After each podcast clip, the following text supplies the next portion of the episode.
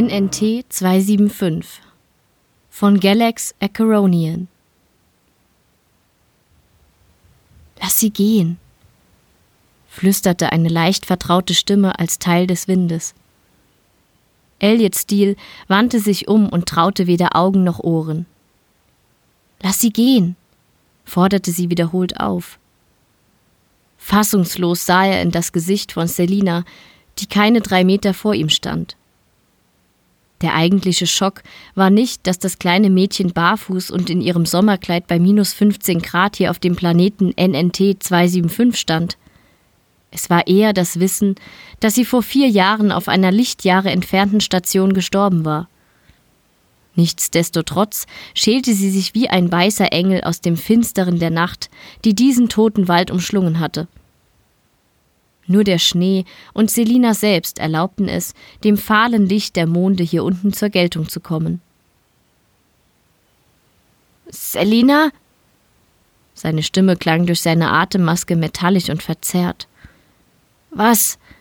fragte er verunsichert darüber, was er überhaupt fragen oder sagen sollte.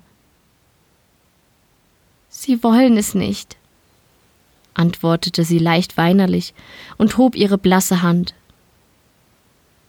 Mit zitterndem Zeigefinger deutete sie zu den Kisten auf dem Transporter. Die Skiuri Protox, Elliot sah hinter sich auf die kleinen Boxen, in denen sich mehrere der hier einheimischen Tiere befanden. Natürlich wollen sie das nicht. Wer will schon gefangen sein?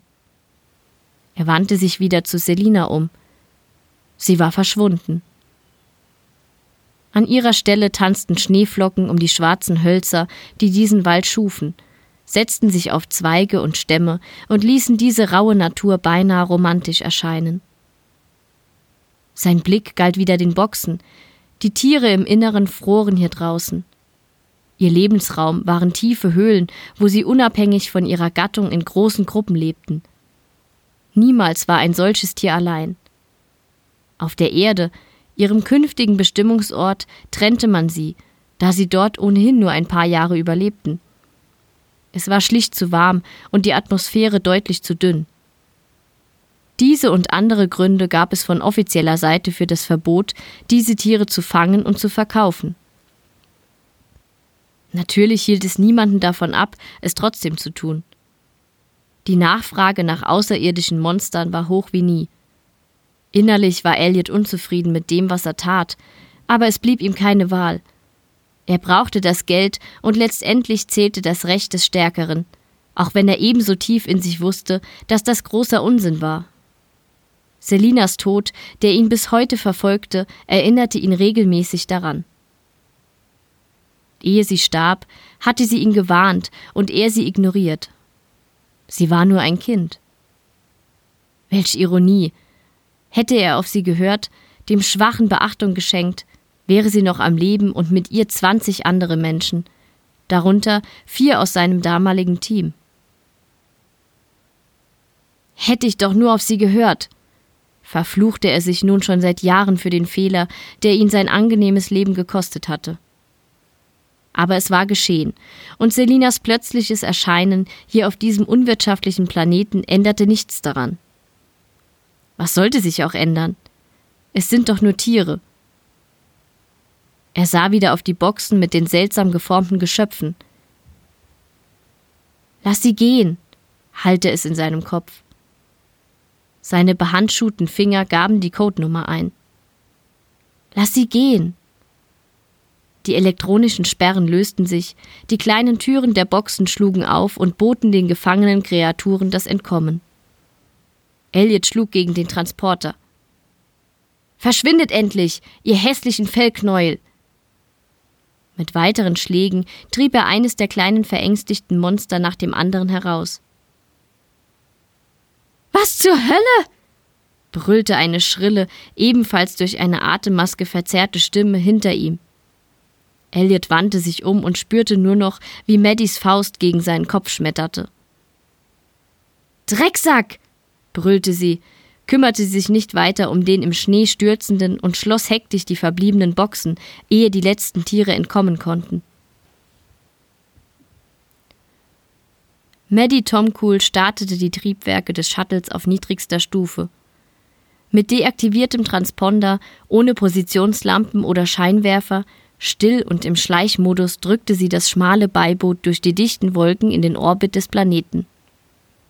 Die Behörden auf Ice Station würden sie nur dann sehen, wenn irgendjemand zur rechten Zeit im richtigen Winkel aus einem der wenigen Fenster schaute, die die Forschungsstation bot. Das Ziel war die Sydney, ein an der Station angedocktes Frachtschiff der Oluna-Klasse. Groß, schnell und unglaublich teuer. Unbemerkt von den Stationssensoren öffnete sich die abgewandte Schleuse des Frachters und verschluckte seinen kleinen Bruder. Im Inneren landete Maddie das Shuttle in der entsprechenden Haltebucht und deaktivierte das Haupttriebwerk. Sofort machte sich ein kleiner Versorgungstrupp an den Maschinen zu schaffen, um es für den nächsten geheimen Einsatz vorzubereiten. Im Cockpit fuhr sie gewissenhaft alle Subsysteme herunter, löschte das Logbuch und deaktivierte den Hauptcomputer. In ihrem Gesicht stand die blanke Wut, die sie tief aus ihrer Kehle grollen ließ. Ich hätte dich unten lassen sollen. Sie sah Elliot verhasst an. Er war der Neue, sollte heute seine erste wirklich heikle Mission bestehen und hatte versagt. Seit Jahren flog die Sydney nun schon von einem System zum nächsten, nur selten kamen sie hierher. Die Standardversorgungsflüge, einzig zur Tarnung, boten kaum Alternativen. Umso ärgerlicher war es, was Elliot gerade getan hatte. Aber ich riskiere nicht, dass man deine Leiche findet. Er sah sie ungerührt an. Ihr könnt mich unterwegs ja aus der Luftschleuse werfen. Maddie stieß verächtlich Luft aus. Was glaubst du, warum die Stelle frei war? Sie löste ihren Gurt, verließ das Cockpit und öffnete die schmale Rampe am Heck. Ein halbes Dutzend Arbeiter wartete bereits darauf, die Boxen mit den seltenen Tieren abzuladen, aber statt des wie üblich gefüllten Frachtraums begrüßte sie Maddie in ihrem hellen Kälteschutzanzug und mit verschränkten Armen. Es gibt dieses Mal weniger Taschengeld. Ihr Kopf schwenkte hinüber zu Elliot. Dieser Trottel hat die Viecher rausgelassen. Ihr Fuß trat gegen die wenigen Kisten, die an Bord waren. Im Inneren pfiffen und sprangen die kleinen pelzigen Tiere auf und ab. Heute gibt es nur sieben beschissene Katzenmäuse. Sie hasste diese kleinen Nager, die von allen den geringsten Wert hatten. Dabei waren sie anfangs sogar recht beliebt gewesen. Umgeben von buschigem grau-orangenem Fell, zwei schalenförmige Ohren, einer Maus gleich und eine schmale Nase wie die einer Katze machten diese Monster zu niedlichen Geschöpfen. Gefährlich war nur ein Stachel am Ende des recht langen und sehr buschigen Schweifes. Man musste den Stachel weitreichend abtrennen, was zusätzliche Arbeit und unter Umständen Geld kostete, da nicht jedes Tier die Beschneidung überlebte. Wenn dies aber der Fall war, wuchs der Stachel binnen zwei Jahren wieder nach, was Katzenmäuse extrem im Wert gemindert hatte. Das eigentliche Übel aber war, dass diese Tiere ausgesprochen dumm waren und daher zu 80 Prozent in die zuvor aufgestellten Fallen krochen. Ihr Marktwert sank mit jeder Lieferung. Inzwischen waren sogar die sogenannten Lurspinnen wertvoller, obwohl diese schuppigen Monster unsagbar hässlich waren. Auf zwölf Beinen um einen schabenförmigen Körper sprangen sie mehr, als dass sie krabbelten, was ihnen den Namen gab. Trotz ihres Äußeren waren diese Monster recht beliebt, insbesondere bei Jungen. Wir hatten zwei Leohörnchen, stieß sie aus und sah Elliot giftig an. In ihr kochte das Bedürfnis, ihre Wut mit Fäusten in seiner hässlichen Visage zu entladen. Knapp 2000 Dollar brachte eine dieser rot-gelb gestreiften Ratten ein, die in ihrer Erscheinung ein wenig an ein Känguru erinnerten. Es war allerdings das Gesicht mit den tiefschwarzen Knopfaugen, das die Leohörnchen zu den begehrtesten Tieren werden ließ. Ich habe ein Mädchen gesehen, rechtfertigte Elliot sich. Sie sagte, ich soll sie laufen lassen. Was? Maddie wandte sich zu ihm um. Ja, sie sah aus wie jemand, den ich kannte. Sie verdrehte die Augen. Na sicher. Hab das kleine grüne Männchen auch gesehen. Sie lachte bitter und stieg von der Laderampe. Ebenso sicher. Die Arbeiter sahen zwischen beiden hin und her. Schließlich fixierten sie Elliot anklagend mit ihren Blicken. Er hob beschwörend seine Hände, fragte sich allerdings selbst, wie es überhaupt dazu kommen konnte. Wirklich, sie hat mich irgendwie dazu gebracht, die Kisten zu öffnen. Ich weiß nicht wie. Als ich wieder klar denken konnte, waren sie schon offen. Sich selbst nicht verstehend, schüttelte er seinen Kopf und suchte nach einem Ausweg, den es nicht gab. Lasst mich durch! dröhnte eine rauchige Stimme aus dem Hintergrund. Elliot durchzog ein Schauer von Schrecken und Ablehnung. Martin Dobermann, von allen nur Doc genannt, bahnte sich seinen Weg durch die Arbeiter. Maddie! rief er und deutete auf Elliot. Dein Ernst? Sie nickte unzufrieden. Doc kletterte die Laderampe hinauf und baute sich vor Elliot auf. Pass auf, Hosenscheißer! Das war deine Chance. Du hast sie vergeigt. Er stieß ihn weg und sah zu Maddie hinunter. Wie viele hat er rausgelassen? Sie zuckte mit den Schultern. Vier habe ich laufen sehen. Zwei Leos dabei. Doc sah Elliot wieder an. Zugehört! Der deutlich größere Mann drückte ihn grob gegen die Innenwand des Shuttles. Du hast 12.000 Dollar Schulden bei der Crew. Wir hier unten handhaben das unter uns. Zahle und lebe. Aber noch so ein Ding und ich melde es dem Captain. Mag er nicht, ums Geld gebracht zu werden. Elliot schluckte, wobei er noch immer nicht wusste, inwiefern Doc gefährlich war oder ihm tatsächlich gefährlich werden konnte. Er selbst war sicher nicht sehr viel schwächer als das ihm gegenüberstehende Muskelpaket, welches vermutlich zur Hälfte aus reinstem Fett bestand. Und jetzt verpiss dich aus meiner Aura! Doc stieß gegen die übrigen Kisten. Und bring den Scheiß ins Lager! Du schiebst Extraschichten. So lange, bis ich sage, dass es genug ist. Er griff in die Tasche seines Overalls und nahm einen Schockstab heraus. Sollte ich noch ein Vieh deinetwegen verlieren, passiert das hier mit deinen Eiern. Doc steckte den Schocker in den Käfig und entließ eine volle Ladung in eines der gefangenen Tiere, das sofort aufschrie und irgendwie in der engen Box einen Ausweg suchte, wobei es heftig gegen die Gitter sprang. Elliot fixierte das irre Funkeln in Docs Augen und nickte gequält. Ja, Sir. Es kostete immer Überwindung, diesem Menschen gegenüber respektvoll zu sein. Er war salopp gesagt ein Arschloch und Elliot hätte ihn mit wenigen Handgriffen zu Boden bringen oder gar töten können. Was er natürlich tunlichst vermeiden würde.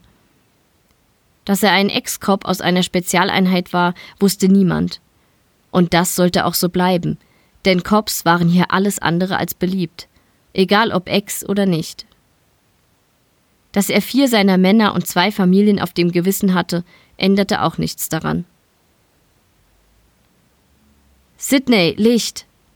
Wies Elliot den Schiffscomputer an, als er mit einem Hovercar im Schlepp den Frachtraum betrat. Mit dem Aufflammen der Beleuchtung schrien die meisten der Tiere in den hier gelagerten Containern auf. Verdammt, Sydney! Viertelstärke! fügte er hinzu. Es waren primär die kleinen haarigen Monster des Planeten weit unter seinen Füßen, die das Licht nicht mochten. Vor Jahrhunderten war NNT 275 aller Wahrscheinlichkeit nach ein grünes Paradies gewesen. Die Sonne dieses Systems stand allerdings in ihrer letzten Phase und zog somit auch den Planeten mit in den Tod, welcher übersät von den Ruinen einer ausgestorbenen Rasse und eine wahre Goldgrube an neuen Erkenntnissen war. Die letzten Lebewesen des Planeten waren diese kleinen pelzigen Tiere, die von einigen der hier stationierten Wissenschaftlern untersucht und zu retten versucht wurden, während zur selben Zeit unter ihren Augen die Crew der Sydney und viele andere Schmuggler diese Kreaturen jagten, um sie an reiche Kinder zu verkaufen. Elliot hob die kleinen Boxen einzeln an die vorgesehene Schleuse des fest an den Bodenplatten verankerten Containers, öffnete sie und trieb die Tiere mit einem kräftigen Schlag gegen die Rückseite zu den anderen ihrer Art. Den Schocker hielt er dabei mit seiner anderen Hand fest umklammert. Obwohl das Austauschverfahren sicher war, kletterten einige der Tiere einfach nicht aus der Falle. Manchmal stiegen andere sogar unbemerkt aus dem Container in die Falle, um so zu entkommen, was hier auf dem Schiff einer kleinen Katastrophe gleichkam. So kuschelig diese Wesen auch schienen, sie konnten sehr gemein werden. Erst gestern hatte er es selbst erlebt. Katzenmäuse waren aufgrund ihres Schweifs doppelt so gefährlich, Sie schienen die Elektrowaffe aber zu respektieren.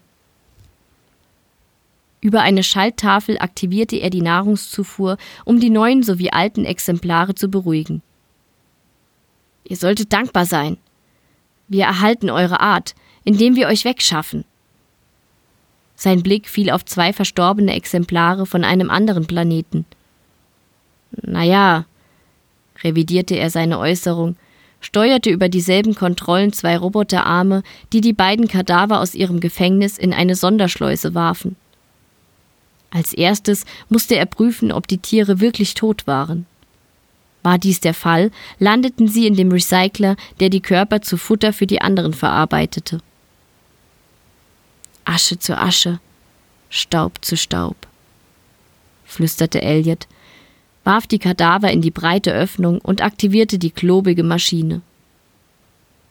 Lautstark sirrte es im Inneren auf, als die toten Körper entkeimt, schockgefrostet, zermahlen und durch Erhitzen und Hinzufügen von Nährstoffen wieder aufgekocht und zuletzt in handliche Cracker verwandelt wurden.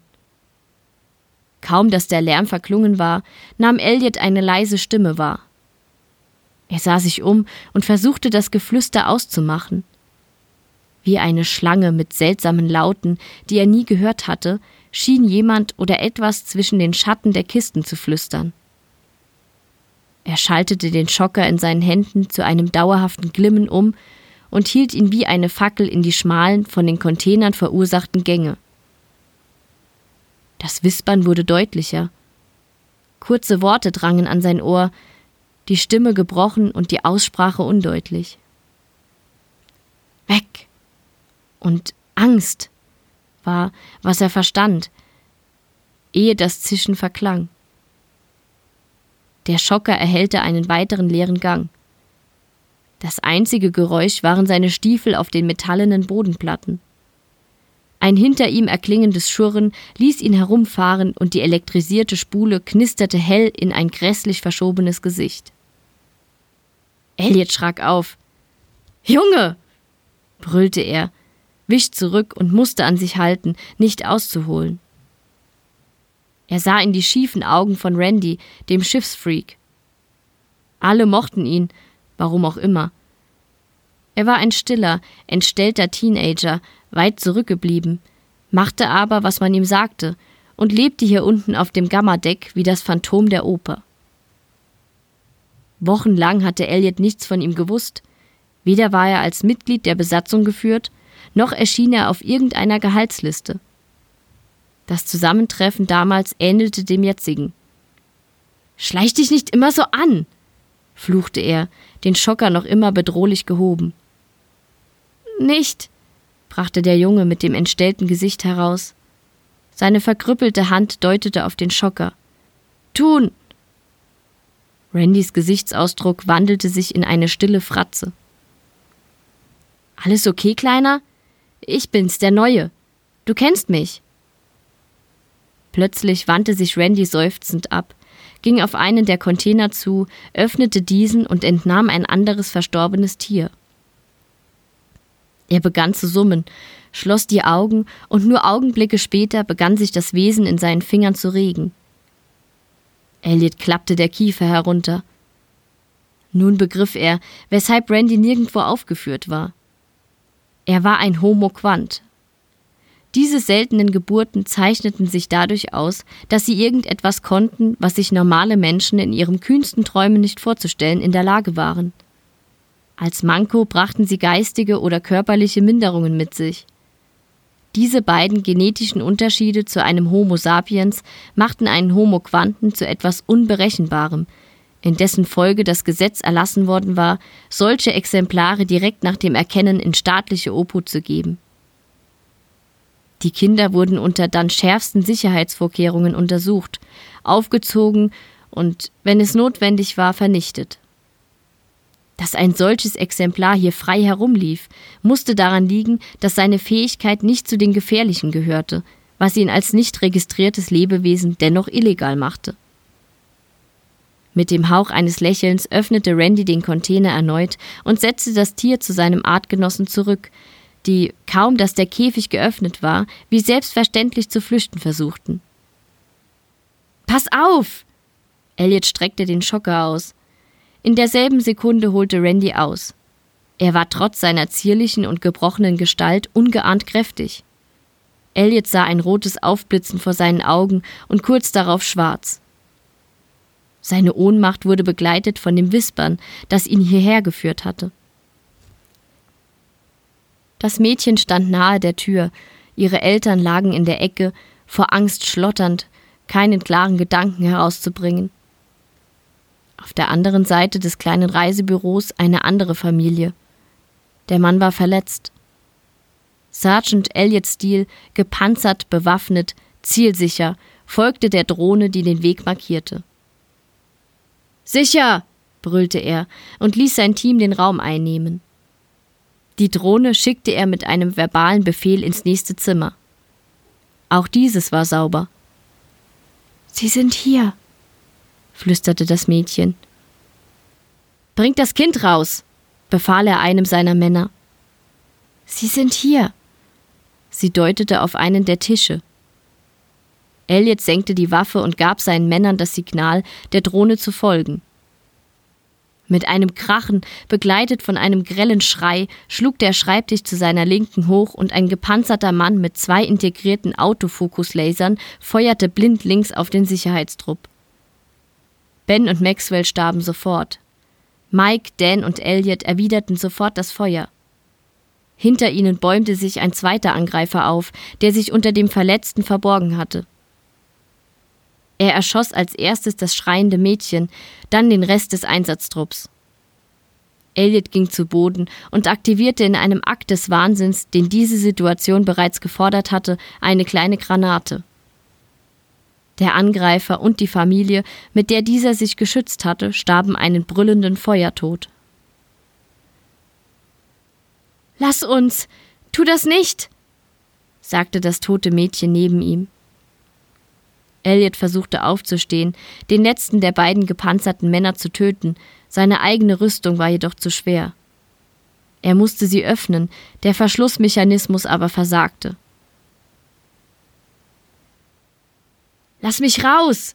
brüllte er, bäumte sich auf und strampelte die Schlafdecke von sich, die raschelnd aus seiner Koje rutschte. Schweißdurchnässt und schwer atmend sank er zurück in sein Kissen und strich sich über sein Gesicht. Scheiße, fluchte er. Sein Kopf hämmerte wie wild. Scheiße, fluchte er ein zweites Mal und fragte sich, woher er nur diese abartig heftigen Kopfschmerzen hatte. Was war passiert? Als das Intercom sirrte, brauchte er eine Minute, um zu realisieren, dass längst die Delta-Schicht und somit seine Nachtruhe beendet war.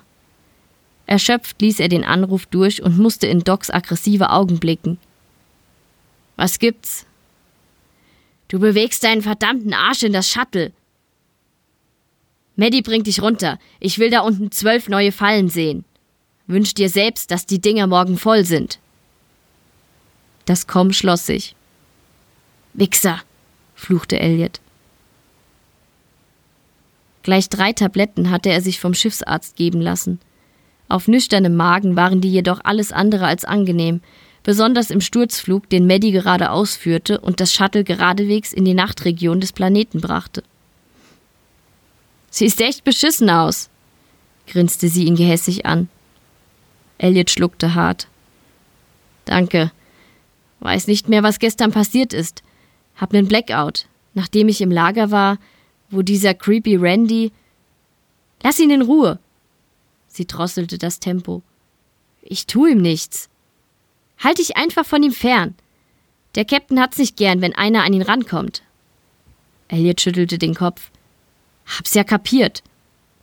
Wo kommt er eigentlich? Maddie sah ihn ernst an. Letzte Warnung. Lass es. Lass ihn. Mit dem Blick auf die Pilotenkontrollen erwähnte sie kurz, dass Randy eine Art Glücksbringer für die Crew war. Dann ließ sie das Shuttle in den Wald abtauchen und aktivierte dort die Scheinwerfer. In deinen Anzug und beeil dich. Wir haben zwei Stunden, ehe die Drohnen zurückkommen. Elliot nickte leicht benommen. Krieg ich hin. Hoffen wir es. Die Umgebung des Planeten war Tag wie Nacht rau und gefroren. Es war ein Wunder, dass es hier noch immer lebende Pflanzen gab, die diesem Wetter trotzten, gleich auch die Tierwelt. In entsprechenden Abständen legte Elliot die Fallen ins Unterholz, aktivierte sie und suchte eine nächste passende Stelle. Es war wichtig, die Fallen mindestens 200 Meter voneinander entfernt abzustellen. Inzwischen wusste man, dass gefangene Tiere ihre Artgenossen durch schrille Pfiffe warnten. Erst ab 200 Metern konnte ein anderes Tier die Warnrufe nicht mehr zuordnen. Es war grausam, in jeder erdenklichen Form, aber notwendig. Worauf habe ich mich hier nur eingelassen? schallte es in seinem Kopf, und gleichzeitig rechtfertigte er sich vor sich selbst. Er war pleite, verdammt. Der Prozess, der ihn aus seinem Job geworfen, ihn sogar um seine Frau gebracht hatte, hatte ihn seine ganze Existenz gekostet. Hier draußen, auf einem Frachtschiff, das fern jeder Behörde illegalen Geschäften nachging, in denen er sich zwangsweise bestens auskannte, schien die beste Lösung. Er hatte allerdings nur eine etwaige Vorstellung davon gehabt, was es hieß, ein Wilderer zu sein. Die Realität sah weniger nach viel Geld für wenig Arbeit aus. Er aktivierte eine Falle, richtete sich auf und sah auf einen sich verbergenden Schatten – Erschrocken nahm er seine Taschenlampe und leuchtete auf schwarze Sträucher. Außer Schneeflocken und sich im Wind wiegenden Zweigen war nichts auszumachen. Nach weiteren 200 Metern setzte er die vierte Falle ab. Hinter ihm knackte es im Unterholz. Einmal, zweimal. Wieder leuchtete er in die Richtung, wieder sah er nichts. Das Knacken kam nun von links, wo er ebenfalls nichts ausmachen konnte. Elliot entschied, einen Bogen in Richtung des Shuttles zu gehen und dort die Fallen abzustellen. Inzwischen war er sich sicher, hier draußen nicht allein zu sein. Er aktivierte seinen kleinen Kommunikator. Flötend mischte sich das Signal der Kommunikation inmitten der vom Bordcomputer gespielten Musik. Maddie, knisterte Elliots Stimme über die Musik hinweg. Ohne sich aufzurichten, blickte Maddie auf die sich bewegenden Balken und benötigte aufgrund ihrer halbliegenden Position drei Versuche, um den Indikator zum Antworten zu berühren. Fertig? Ist hier was? war die Gegenfrage. Mit einem Augenverdrehen deaktivierte sie die Musik und richtete sich nun doch auf. Hier was? Ist hier ein größeres Tier? Sie prüfte die Sensoren in Elliots Nähe, die ihn als einzige Wärmequelle darstellten. Nein, ich sehe nur einen Hasen. Einen Hasen? Nen Schisshasen. Beeil dich. Sie deaktivierte die Com-Einheit und grinste. Schwachkopf.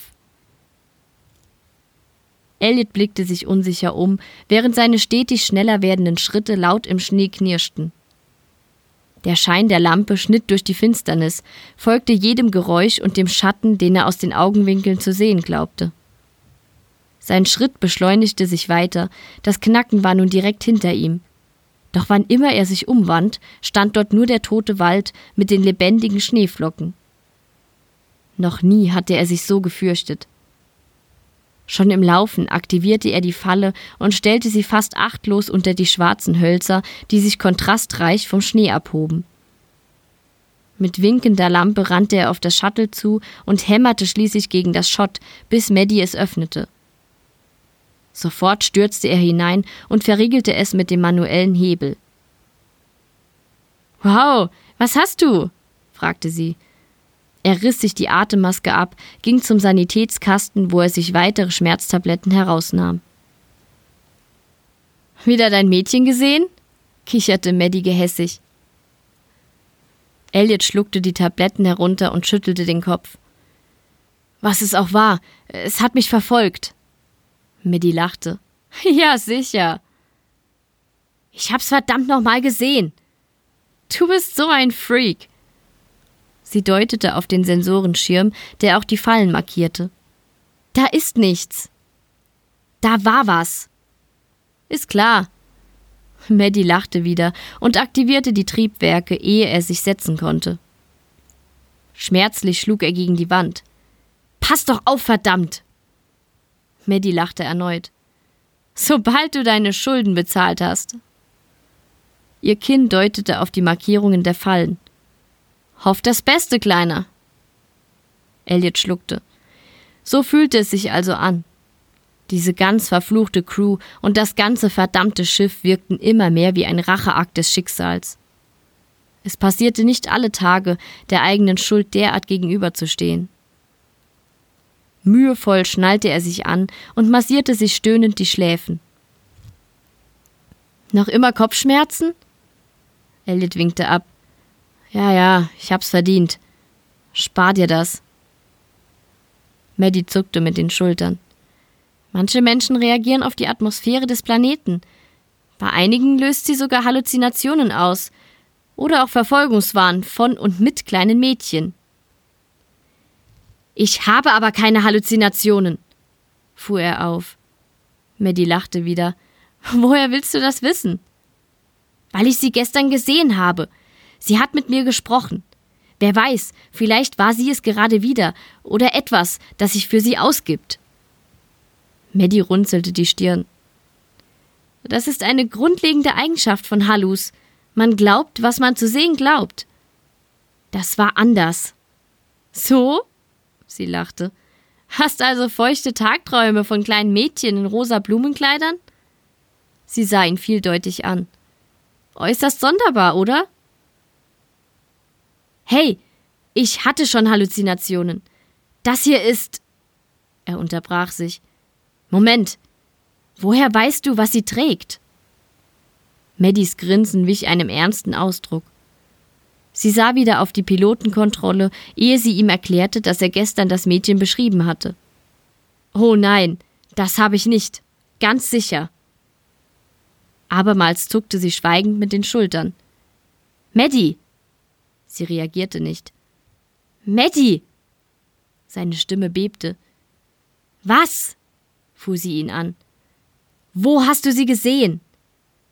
Ich habe sie nicht gesehen. Woher weißt du, was sie trug?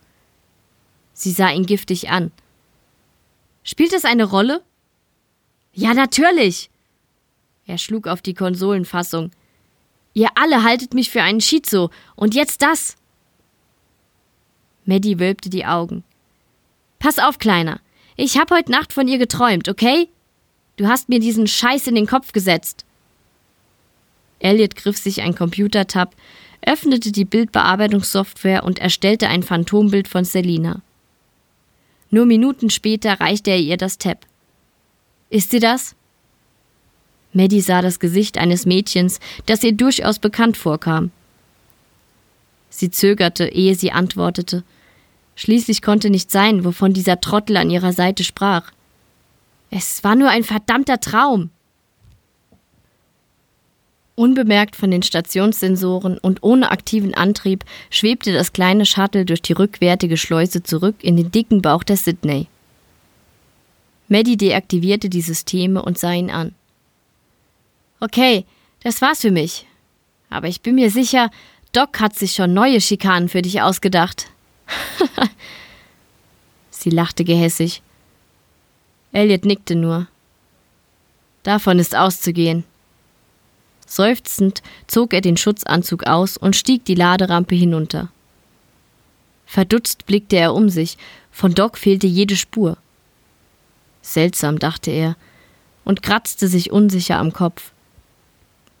Dass das Shuttle eingeflogen war, wusste jeder an Bord. Die damit verbundene Heimlichkeit vor den Behörden Ice Stations bedarf aller Mitarbeit. Maddie schien ebenso überrascht zu sein, jedoch eher negativ. Du hast wohl mehr Glück als Verstand. Mit einer schiefen Grimasse im Gesicht verließ sie die Shuttle-Rampe. Elliots Kommunikator sirrte. Er nahm das kleine Gerät aus der Tasche und hielt es sich ans Ohr. Stil? Er versuchte gefasst zu klingen, nachdem er als Absender Dobermann auf dem schmalen Display gelesen hatte. Schweigend hörte er dem kräftigen Mann zu, der mit rauen Worten erklärte, dass Elliot fünf Stunden Zeit hatte, das Lager kontrollsicher aufzuräumen. Kontrollsicher? fragte er, während er die Shuttle-Rampe ebenfalls verließ. Der Captain hat die Bullen geschmiert. Wir haben knapp zwei Stunden, ehe sie an Bord kommen. Suchen die was Bestimmtes? Woher soll ich das wissen? Alles, was nicht in den Dateien steht, kommt ins Zwischendeck. Also beweg dich. Fang mit den Waffen an. Die Viecher zum Schluss. Geht klar. Elliot schüttelte besserwisserisch den Kopf. Das Zwischendeck, wie es alle Raumschiffe hatten, war als Versteck an sich nur lächerlich. Schon vor seiner Zeit als Cop hatte man dort zuerst nachgesehen, da die Generatoren für die künstliche Schwerkraft pro Deck ansatzweise mannshoch waren, weshalb nicht nur die gesamte Schiffstechnik in diese Decks zwischen den Decks ausgelagert wurde, sondern weil sie auch genug Platz für Schmuggelgüter jeder Art boten, an einigen Stellen sogar für eine große Gruppe Menschen. Elliot aber war es im Grunde egal, Sollten die Behörden der Station die Sydney hochnehmen, könnte er sicher irgendwo und irgendwann einen anderen Job finden. Zum Beispiel genau hier, auf Ice Station. Er wusste nun, wie Wilderer jagten. Möglicherweise war das seine Zukunft, eine Art Wiedergutmachung. Im Moment aber hing sein Leben noch in den raffgierigen Händen dieser verdammten Crew. Es blieb dennoch eine gewisse Genugtuung, die Sydney auffliegen zu lassen. Die Magnetverriegelung löste das schwere Schott zum Frachtraum und ließ es geräuschvoll zur Seite schlagen. Elliot war verschwitzt und seine Gliedmaßen sträubten sich gegen jeden Schritt. Mehr als 20 Kisten hatte er bereits zwischen den Innereien des Schiffes verstaut. Die Tierbehälter abzusenken war dagegen fast schon ein Kinderspiel. Langsam ging er zwischen den robusten Containern zur Mitte des Lagers und klappte die ersten Bodenplatten des Versorgungsschachts auf. Sieh hier, sieh wütend. Randys raue Stimme drang an Elliot heran, der schreckhaft zur Seite sprang, als das Quantum aus dem Schatten trat. Randy! Er ballte die Fäuste. Verdammt, du beschissener Freak! Sieh hier! sagte der entstellte Junge mit einem glasigen Ausdruck in den Augen, in denen wie immer kaum erkennbare Emotionen lagen. Wer ist hier? Randy wandte sich langsam ab und trottete zwischen den Containern zurück in den Schatten. Randy, rief Elliot, wer ist sie? Die klobige Hand des Jungen hob sich und deutete auf eine dunkle Ecke hinter einigen Containern. Wütend, rief er aus. Seufzend sah Elliot der ausgestreckten Hand nach. Sie sind hier, flüsterte es beinahe unhörbar und doch unverkennbar. Mit hochgezogenen Brauen und einem plötzlich bitteren Geschmack auf der Zunge wandte er sich wieder Randy zu. Was sagst du da? Dessen Hand war noch immer in die dunkle Ecke gerichtet. Er atmete schwer, schien beinahe nicht er selbst zu sein. Sie sind hier, wiederholte sich die geflüsterte Stimme. Nun war Elliot sicher, dass es nicht Randy war, der diese Worte formte. Es waren Selinas Worte, kurz vor ihrem Tod. Er griff den Schocker, aktivierte die Spule und leuchtete in die sich ihm bietende Dunkelheit. Es offenbarte sich ein offenes Schott, das zu den kleinen Materiallagerräumen führte. Das flackernde Licht warf sich bläulich auf eine Matratze am Boden, einige Decken und einen kleinen Eimer. Auf einer Kommode lagen abgegriffene Pornohefte und Spielzeugautos. Randy, lebst du hier? Das Deck war groß genug, um Dutzenden von Menschen Platz zu ermöglichen. Die Crew bestand dennoch nur aus knapp 50 Männern und Frauen. Vollkommen unnötig, einen Homo Quanten hier unterzubringen. Das flackernde Licht fiel auf ein metallenes Gitter am Ende des kleinen Raumes. Was zur. Elliot trat näher heran und seine Vermutung bestätigte sich. Zwei zertrümmerte Gitterboxen lagen dort schlecht unter einer alten Decke verborgen. Das Schloss war aufgebrochen, die Gitter verbogen. Die Nummer an der Box zeigten ihm, welches Tier eigentlich im Inneren sein sollte. Katzenmäuse. Elliot wandte sich an Randy. Hast du sie rausgelassen? Randy sah auf das Licht in Elliots Hand. Sieh jetzt hier, brummte der grobe Junge. Elliot trat einen vorsichtigen Schritt näher. Verdammt, Randy, wer ist hier? Ein Geräusch aus dem Schatten ließ ihn herumfahren. Wir sind alle hier, erklang die Stimme des Mädchens. Elliot hielt den Schein des Schockers der Stimme entgegen. Selina, flüsterte er mit erstickender Stimme. Es ist zu spät. Das Mädchen wurde wieder von der Dunkelheit verschluckt, so wie sie aus ihr getreten war. Kurz suchte Elliot den vollkommen leeren Raum ab, dann deaktivierte er den Schocker, steckte ihn hektisch in die Tasche und fummelte nach seinem Kommunikator. Er wählte Maddys Kontakt, der selbst nach einer endlosen Minute unbeantwortet blieb. Den Jungen vor sich nicht aus den Augen lassend, wählte er schließlich Dobermann an, der nur Sekunden später griesgrämig wie eh und je das Gespräch annahm. Was ist? Das Mädchen ist hier, das aus dem Wald. Docs ungehaltene Stimme grunzte in seinem Ohr. Wovon redest du? Mich hat unten was verfolgt. Vielleicht ist es irgendein Ding, das uns nur glauben macht, was wir sehen wollen. Maddie hat das Mädchen aus dem Wald in einem Traum gesehen. Und jetzt ist sie oder es hier an Bord und hat zwei Katzenmauskäfige zertrümmert.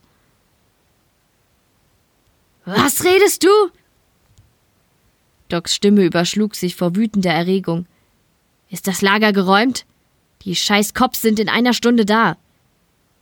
Er aktivierte die internen Sensoren und ließ sich den Frachtraum zeigen. Ich will dir gerade sagen, dass zwei Katzenmäuse frei sind und irgendetwas an Bord ist, wiederholte sich Elliot. Doc strich sich übers Gesicht und blickte auf das Display, welches die Sensorendarstellung von Elliot zeigte, wie dieser mit ihm sprach. Kleiner, drehst du jetzt durch? Er zoomte das Bild auf dem Schirm heran und beobachtete, wie Elliot langsam Randy umrundete. Die Wärmesensoren, die er kurz über die Darstellung legte, zeigten außer den beiden Menschen keine weiteren größeren Lebewesen. Die Tiere von NNT 275 hatten eine deutlich geringere Körpertemperatur, was sie nur als bläulich-türkise Schimmer anzeigte. Da seid nur ihr zwei. Randy hat sie auch gesehen, erklärte Elliot und sah den entstellten Jungen beinahe hilfesuchend an. Er sagt immer wieder, Sie ist wütend. Randy kann gar nicht reden, du Idiot, hallte Docs ungeduldige Stimme aus dem kleinen Kommunikator. Elliot stutzte und sah auf das Gerät in seiner Hand. Was? Er ist stumm, setzte die wütende Stimme nach. Er hob den Blick und sah in die glasigen Augen des Homo Quanten, der den Blick fast anteilnahmslos erwiderte. Randy? Langsam ging Elliot einen Schritt zurück, das Schott in seinen Rücken nur aus den Augenwinkeln beobachtend. Der Homo Quant seufzte und sah auf den Boden. Elliot schluckte und sprach wieder in den Kommunikator. Randy hat verdammt nochmal gesprochen, und diese Katzenmäuse laufen hier irgendwo rum. Seine Stimme war zu einem Flüstern geworden, und er fragte sich für einen Augenblick, ob Randys Stimme ebenso Einbildung war wie die Erscheinung Selinas, verwarf diesen Gedanken aber so schnell, wie er gekommen war. Doc konnte durch das Rotieren der Sensorendarstellung nun auch die zerstörten Kisten sehen. Verdammt! Prüfe, ob noch mehr entkommen sind. Ich komme gleich runter und bringe das Betäubungszeug mit. Wehe dir, wenn die Viecher das Deck verlassen. Es stinkt bestialisch, wenn die in irgendwelchen Ritzen auf dem Schiff verrecken. Er beendete die Verbindung und steckte seinen Kommunikator wütend in die Tasche. Seine Faust schmetterte gegen das Display seiner Kontrolltafel, die eben noch Randy gezeigt hatte. Mit hektischen Fingerbewegungen veränderte er die internen Sensoren so, dass sie die entlaufenden Tiere aufspüren konnten. Der Computer benötigte einen Augenblick, um alle Decks des gigantischen Schiffes abzusuchen und die von Doc eingegebenen Werte abzugleichen. Zwei positive Signale meldete das System nach einigen Augenblicken auf dem Gammadeck nahe des Frachtraums. Etwas erleichtert und doch grimmig lächelte er. Hab ich euch, Kurzerhand markierte er den Bereich auf dem Display und ließ diesen verriegeln. Mit der anderen Hand fingerte er nach seinem Kommunikator, wählte Maddys Kontakt und beobachtete die sich schließenden Shots. Der Anruf blieb unbeantwortet. Verdammt, wo bist du? raunte er und ließ nun das System nach ihr suchen. Der Computer meldete, dass Maddie Tom Cool nicht lokalisiert werden konnte. Doc grunzte und rief die Abwesenheitsliste auf, die allerdings keinen Eintrag enthielt, dass Maddie das Schiff verlassen hatte. In den Überwachungslogs ließ er sich nun ihre letzte bekannte Position anzeigen und schaltete dazu die Sensoren in den Videomodus. Das Bild des Frachtraums baute sich auf, zeigte den Zeitindex von minus einer Stunde. Was zur Hölle machst du da? fragte er sich, als er die kräftige Frau zwischen den Containern umherschleichen sah. Elliot hielt Randy fest im Blick. Unheimlich war wohl das beste Wort, welches er für ihn finden konnte. Unheimlicher als die Tatsache, dass es sich bei diesem Jungen um ein Quantum handelte, war jedoch das gerade erhaltene Wissen über Randys nicht vorhandene Sprachfähigkeit. Tat er etwa nur so, als sei er gehandicapt? Wenn ja, war er wohl gefährlicher als vermutet. Es gab Quantums, die Gedanken lesen, manipulieren und verändern konnten. War Selina also in Wahrheit Randys Werk? Nutzte er die Erinnerungen an das tote Mädchen, um zu kommunizieren? Randy mochte nicht ganz stumm sein, war aber sichtlich nicht in der Lage, sich frei zu äußern. Wollte er ihm vielleicht nur etwas sagen? Wenn ja, warum benutzte er die Erinnerungen an dieses tote Mädchen, das er damals ignoriert hatte? Wie oft hatte er sich selbst vorgeworfen, dass er sie hätte beachten sollen? Hätte ich es doch nur besser gewusst. Brüllte er sein Spiegelbild mehr als einmal an. Hätte ich doch nur zugehört. Das war zu seinem Leitsatz geworden. Wusste Randy davon? Möglicherweise war dieser Augenblick die zweite Chance, für die er immer gebetet hatte. Entweder das oder etwas viel Schlimmeres. Langsam ging er auf den unheimlichen Jungen zu. Randy? Der grobschlächtige Quantum reagierte nicht. Langsam streckte Elliot seine Hand aus und berührte ihn leicht an der Schulter. Irgendwie musste er ihn dazu bringen, wieder zu kommunizieren. Kaum aber hatte er ihn berührt, fuhr Randy mit vor Wut verzerrter Fratze herum. Nein! brüllte er schrill. Seine Faust schmetterte auf eine der leeren Tierboxen. Nein, nein, nein! Schreiend zertrümmerte er die Box und griff zur nächsten. Elliot packte Randys Arme und zerrte ihn zurück. Der Junge war deutlich kräftiger, als er aussah. Randy! rief er und versuchte mit aller Kraft, ihn daran zu hindern, auf ihn einzuschlagen. Was willst du uns sagen? Er klemmte ihn in einen sicheren Griff. Rede! Martin Dobermann konnte nicht ganz glauben, was er auf den Sensorenaufzeichnungen mit ansehen musste. Maddie Tomcool, eine der wohl aggressivsten Frauen, die er je getroffen hatte, trat halbnackt mit weit geöffnetem Overall zwischen den mit stinkenden Tieren gefüllten Containern hervor und näherte sich dem entstellten und vollkommen überforderten Randy.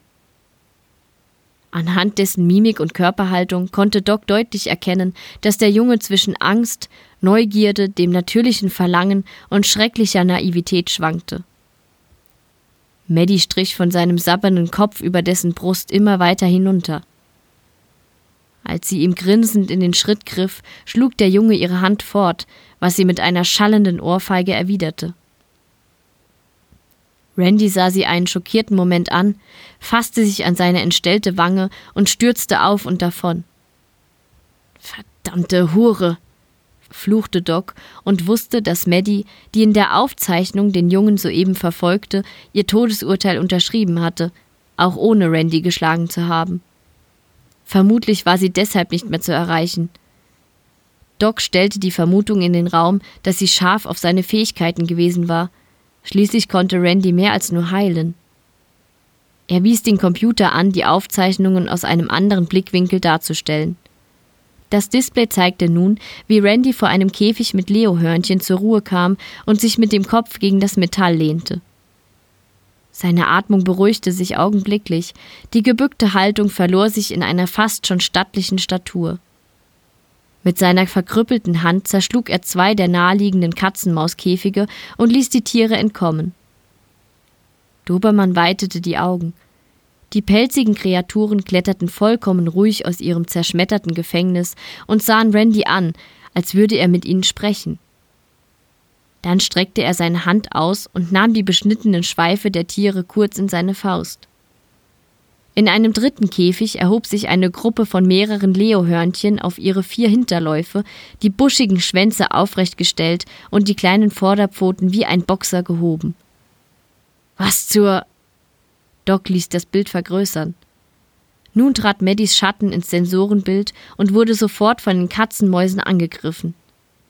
Eines der Tiere sprang ihr ins Gesicht und holte mit seinem Schweif aus und schlug diesen auf die völlig überforderte Frau nieder. Das zweite sprang ihr auf die nackten Brüste. Sie packte es reflexartig und riss es von sich, wobei der in ihrem Körper verankerte Stachel eine tiefe Wunde hinterließ. Doc konnte sehen, wie sie vor Schmerzen aufschrie. Mit der anderen Hand griff sie geistesgegenwärtig nach dem Schocker an ihrem Gürtel. Plötzlich trat Randy dazu, streckte seine Hand aus und legte diese gegen ihren Körper. Er schloss seine Augen, wie er es immer tat, dann brach Maddie in sich zusammen. Doc schluckte hart und musste in den folgenden Minuten mit ansehen, wie Randy den Körper der toten Frau rücksichtslos in den Recycler stopfte. Dass sie so sterben würde, hatte er nicht gedacht. Wie ausgewechselt schaute der entstellte Junge zu Elliot auf. Der glasige Blick war verschwunden, und doch wirkte es noch immer so, als sei er in seinem Kopf an einem völlig anderen Ort. Seine Lippen bebten, als sie undeutlich Worte zu formen begannen. Sie sprechen, stammelte er unbeholfen. Elliot sah ihn zögerlich an, blickte auf die Tiere, die sie umgaben. Still hockten sie in ihren Käfigen. Dann fasste er wieder Randy in sein Blickfeld. Was meinst du? Sieh hier, sagte der Junge, hob seine entstellte Hand und legte die beiden geraden Finger gegen seine Schläfen. Sie reden so laut. Sie wollen nicht. Elliot nickte. Quantums konnten einander ohne Worte verstehen. Wieder warf er einen Blick auf die Tiere. Waren sie dem Homo Quanten ähnlich? Er musste sicher gehen. Er beugte sich ein wenig hinunter. Was wollen Sie nicht? Wollen hier bleiben. Elliot sah auf die Käfige um sich herum. Erst jetzt wurde ihm bewusst, dass alle Tiere im Inneren regungslos ihren Aufmerksamkeitsfokus auf ihn gelegt hatten. Selbst die Katzenmäuse standen still an den Gittern und starrten beide Menschen an. Die Katzenmäuse, nickte er. Sie reden in unseren Gedanken mit uns. Aber du verstehst sie besser als wir. Er hob zögerlich seinen Blick. Also, als wir Normalen. Randy senkte den Kopf und legte sich die Fäuste an die Schläfen. Viele reden, wenn schlafen. Er wimmerte. Viele Skiuri Protox zeigen schlimme Bilder, lallte der entstellte Junge. Elliot war sich nicht sicher, aber er wusste, dass die umgangssprachlich genannten Katzenmäuse nicht Skiuri Protox hießen. Er griff seinen Kommunikator und sprach das Wort nach. Das Display zeigte ihm das Abbild eines Leohörnchens. Elliot überlegte einen Moment und sah sich in den Käfigen um sich um und sah auf eine Gruppe Leohörnchen. Schlimme Bilder? fragte er nach. Ja, wimmerte Randy. Böses, das war. Elliot musste an Selinas Erscheinung und die Angst im Wald denken. Ihr zeigt uns also unsere Albträume, flüsterte er den Tieren entgegen. Randy nickte heftig. Elliot sah sich verunsichert um. Ihr versteht mich? Randy brachte für die Tiere ein gequältes Ja heraus. Elliot war kurz davor zu fragen, warum sie den Jungen so quälten, verwarf die Frage aber angesichts dessen, was diese Wilderer den Tieren antaten. Und ihr redet mit uns in unseren Träumen? fragte er dieses Mal an die Katzenmäuse gewandt. Nein, brachte Randy heraus und sah Elliot ängstlich an. Nein, Skiuri, Mik Felis, nicht reden. Dies war der offizielle Name der Katzenmäuse, daran erinnerte sich Elliot noch sehr gut. Er runzelte die Stirn. Sie reden nicht? Randy schüttelte heftig den Kopf. Machen Dinge, sie wütend. Er hob seine Hand und schlug sich gegen die Brust. Machen Sachen, mich machen lassen. Ich will nicht. Doc nahm den Schocker, prüfte ihn und rief drei Arbeiter zu sich. Den ersten befahl er ins hintere Gammadeck, um dort die Mannschaft für die bevorstehende Inspektion zusammenzutrommeln. Wir müssen auf Zeit spielen, erklärte er. Ich kümmere mich um das Chaos und diese Idioten. Ihr und die anderen erzählt den Cops, dass Maddie auf der Erde ist und den Flug verpasst hat, klar? Die Männer nickten. Auch sie wussten, dass die angekündigte Kontrolle durch die Behörden von Ice Station ebenfalls eine vollständige Crewprüfung beinhaltete. Dazu zählte nicht nur eine vollständige Auflistung der Besatzung, sondern auch die Vorstellung eines jeden Einzelnen, alternativ eine glaubhafte Abwesenheitsmeldung und die spätere Vorstellung. Beides war für Maddie unmöglich. Aber erst, wenn Sie fragen, knurrte Dobermann und wünschte fast schon, Randy hätte sie erst nach der Inspektion getötet. Den anderen beiden reichte er jeweils einen Schocker. Primärziel, Randy. Er muss ins Alpha-Deck, außer Reichweite von den Viechern. Er ließ seinen Schocker aufflammen. Es kann sein, dass er ungebetene Begleitung hat. Seid also wachsam. Die entlaufenen Biester waren im Grunde sein geringstes Problem. Wichtiger war es, Randy unter Kontrolle zu bringen, auf die sanfte Tour natürlich. Seine neuen Freunde aber konnten überall sein und waren nicht ungefährlich. Bisher wagte er es nicht, den Captain zu informieren, da es sein Job war, hier unten das Kommando zu halten. Ohne einen lückenlosen Bericht, was, warum, wo und wie oder wann etwas geschah, brauchte er nicht nach oben gehen, selbst wenn es um Randy ging, der so oder so vor den Behörden versteckt werden musste. Sie machen was?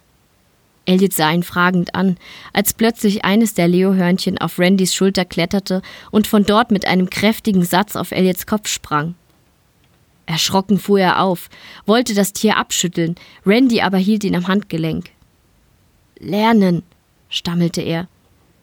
Elliot fühlte einen leichten Schwindel, dann zerbrach in seinem Kopf eine Blockade wie ein in sich zusammenstürzendes Haus. Er erinnerte sich an den Tag im Lager, als Randy ihn niedergeschlagen hatte, gelenkt von den Katzenmäusen. Sie wollten fliehen. Der Schocker in Elliots Hand war eine zu große Bedrohung. Die Tiere entkamen. Randy versteckte erst die Käfige, dann trug er Elliot in seine Koje. Ein Leohörnchen blockierte die Erinnerung. Mit weiten Augen sah Elliot den Homo-Quanten an. Verdammt! Bewaffnet und mit den zwei Männern als Verstärkung stampfte Doc durch das verzweigte Schiff in Richtung Frachtraum, wobei sich alle drei stetig und sorgfältig umsahen. Die Wut über das Chaos, das innerhalb von nur zwei Tagen hier ausgebrochen war, und natürlich der Hass gegenüber dem Neuen, der irgendwie in alledem mit drin steckte, ließen Doc beinahe rasend werden. So sehr, dass er mit Besagtem förmlich zusammenstieß. Sofort holte er auf und wuchtete seine Faust in die Richtung des Schuldigen. Dieser aber blockte mit ungeahnter Kraft den Schlag ab. Einem zweiten wich er geschickt aus. Doc! Brüllte Elliot ihn an. Nicht jetzt! Der kräftige Mann war versucht, es mit einem gezielten Kinnhaken zu versuchen, änderte dann aber seine Meinung. Du hast mich nicht so zu nennen, Hosenscheißer, er funkelte ihn wütend an. Maddie ist tot. Randy hat sie in den Recycler gesteckt. Wo ist er? Elliot hob die Augenbrauen, sortierte kurz diese neuen Informationen und hob vorsichtig die Hände. Du wirst es mir wohl nicht glauben, wenn ich dir sage, dass es nicht Randy war. Es waren die. Doc knurrte förmlich und ging an ihm vorbei. Diese Viecher, ja, ich glaube dir. Er muss vom Deck. Elliot weitete die Augen und folgte ihm und den Männern. Echt jetzt? Du glaubst mir? Doc sah ihn nicht an, als er nickend seinen Schritt beschleunigte. Hab's gesehen. Er warf ihm einen Blick zu. Verdammt, wir schleppen ein paar dieser Drecksviecher schon seit Monaten hin und her. Sie benutzen den Jungen wohl schon länger. Sie haben nur gewartet, dass wir wieder herkommen. Sie sind intelligent. Das ist mir scheißegal. Wir holen jeden Mann hier raus, versiegeln das Deck und pumpen den Sauerstoff ab. Ich bin für Randy verantwortlich. Ich habe ihn im Verwaltungsbüro eingeschlossen. Doc nickte erleichtert. Bist doch nicht so dämlich. Als sie das Büro erreichten, sah Doc seine beiden Begleiter an. Geht nach hinten, schafft alle zum Sammelplatz. Wir gehen gemeinsam raus. Keiner bleibt zurück. Er drückte den Türöffner zum Büro, trat ein und sah Elliot an. Tja. Grunzend deutete Doc in den leeren Raum. Offenbar hatte er andere Pläne. Elliot sah auf die Monitorwand. In der Tat. Doc blickte auf und sah nun auch die digitale Darstellung unzähliger offener Boxen und Container im Hauptlagerraum. Er setzte sich an die Kontrollen und prüfte die letzten Eingaben. Das System zeigte Maddie Tomcool als aktiven Nutzer. Die haben Maddies Codes. Mit seinem eigenen Code deaktivierte er Maddies Befehlsgewalt und aktivierte die Notfallprotokolle. An einem anderen Terminal wechselte er zur Sensorenansicht und veränderte die Suchparameter. Sekunden später sprenkelten Hunderte von blauen Punkten die Draufsicht des gesicherten Decks. Doc fluchte. Die sind überall! Beeilen wir uns! Er ließ die Sensoren nun alle menschlichen Signale anzeigen. Die meisten waren bereits in kleinen Gruppen auf dem Weg zur Schleuse. Nur ein einziges blieb ruhig im Frachtraum sitzen. Da ist er! Beeilen wir uns! Wenn wir ihn hier lassen, sind wir so gut wie tot! Doc reichte Elliot einen Schocker. Sieh zu, dass dir keines der Dinger zu nahe kommt. Das Kommunikationsterminal sierte und Doc erkannte sofort die Brücke der Sydney als Absender. Grummelnd nahm er das Gespräch an. Alles unter Kontrolle. Was ist unter Kontrolle? bellte eine eiserne Stimme. Elliot hatte den Captain bisher nicht gesehen. Dieser hielt nichts davon, die Arbeitercrew auf den unteren Decks zu begrüßen. Etwas erstaunt war er schon, als er eine ältere Frau auf dem Display sah, die zwar an Jugend, aber nicht an Kraft und Ausstrahlung verloren hatte. Die Biester sind entkommen. Die Evakuierung des Decks läuft bereits. Wie viele? fragte sie mit kalter Stimme. Alle, Ma'am. Einen Moment schwieg sie, schien etwas an ihrem Terminal zu prüfen. Tom Cool? fragte sie. Doc nickte ergeben. Sie ist tot. Schon seit Stunden. Die Biester sind intelligent. Er sah Elliot kurz an. Sie haben Randy irgendwie beeinflusst. Nutzten ihn, um sich zu befreien, zu heilen, zwangen ihn sogar Maddie zu killen. Einen Moment herrschte wieder Schweigen. Chief Dobermann, Ihre deutlich an Kraft gewonnene Stimme klirrte beinahe wie Eis. Wenn das ein verdammter Witz war. Nein, Ma'am. Schauen Sie sich die Videoaufzeichnung des Tages an. Index 188.35. Der Scheiß geht etwa drei Minuten. Er bewegt sich, rief Elliot und deutete auf die Sensoren, die Randy anzeigten. Holen Sie meinen Sohn da raus, Chief. Ja, Ma'am. Ich melde mich, wenn wir am Sammelpunkt sind. Verstanden. Die Verbindung wurde beendet. Doc sah auf den Sensorenschirm und warf Elliot einen kurzen Blick zu, ehe er wortlos in Richtung des Frachtraums rannte. Ihren Sohn? fragte Elliot. Doc nickte. Randy. Der entstellte Junge wehrte sich gegen die kräftigen, aber nicht brutalen Griffe der beiden Männer mit allem, was ihm zur Verfügung stand. Es war nicht mehr als Treten und Beißen. Nimm seine Beine, beschloss Doc. Tragen wir ihn. Elliot nickte und zeitgleich packten die Männer den wehrlosen Jungen mit aller gebotenen Vorsicht und trugen ihn in den Korridor. Dort hallte bereits ein Warnsignal an die übrigen Arbeiter. Deck Gamma wird evakuiert. Begeben Sie sich zur Schleuse zum Deck Beta. Eine Stickstoffflutung steht unmittelbar bevor. Elliot sah Doc an. Stickstoff? Der Captain geht auf Nummer sicher, antwortete er. Aber keine Sorge, sie flutet erst, wenn ich. Arg! Der kräftige Mann ließ Randy unsanft fallen und stürzte auf die Knie. An seinem Nacken hatte sich eine Katzenmaus festgekrallt und schlug mit ihrem Stachel auf seinem Rücken ein. Schreiend riss er das Tier mit einem Stück seiner Haut von sich und warf es auf den Boden. Verdammte Scheiße! brüllte er tief grollend, aktivierte den Schocker und schlug damit gegen das Tier, das so schnell verschwand, wie es gekommen war.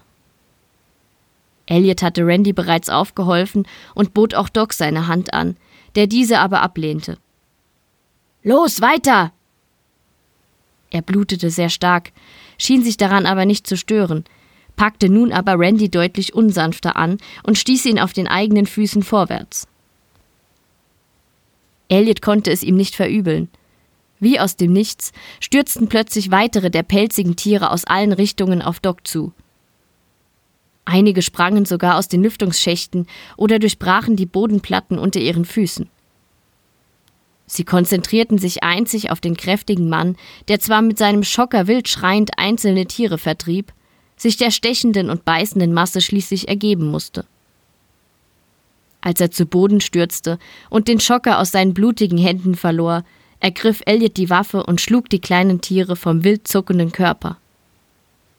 Schaff ihn weg, du Idiot! ächzte Docs sterbende Stimme.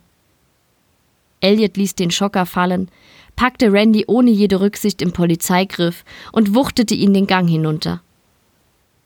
Er musste den Jungen von den Tieren fortschaffen, so weit wie nur möglich. An der Schleuse bot sich ihm jedoch ein Bild des Schreckens. Keiner des Dutzends Männer und Frauen hatte überlebt. Blutend und verstümmelt lagen sie an und übereinander am Boden. Anhand der Spuren konnte man erkennen, dass sie bis zuletzt gekämpft hatten. Das kann doch alles nicht wahr sein. Elliot stieg mit Randy über die Leichen und schlug auf den manuellen Öffner, der seinen Dienst allerdings verweigerte. Verdammt! Die automatische Warnung wiederholte die Anweisung, sich am Sammelpunkt einzufinden, und die Stickstoffflutung erhielt einen Countdown von 60 Sekunden. Wir sind hier! Brüllte er und schlug gegen das massive Schott. Er ließ Randy los und griff nach seinem Kommunikator, erreichte jedoch niemanden. Verdammt! Er drückte Randy gegen die Wand und hob bedrohlich seinen Finger. Warte hier! Mit schnellen Schritten rannte er einige Meter zurück zum nächsten Terminal. Die Brücke antwortete auch nach einem zweiten Versuch nicht.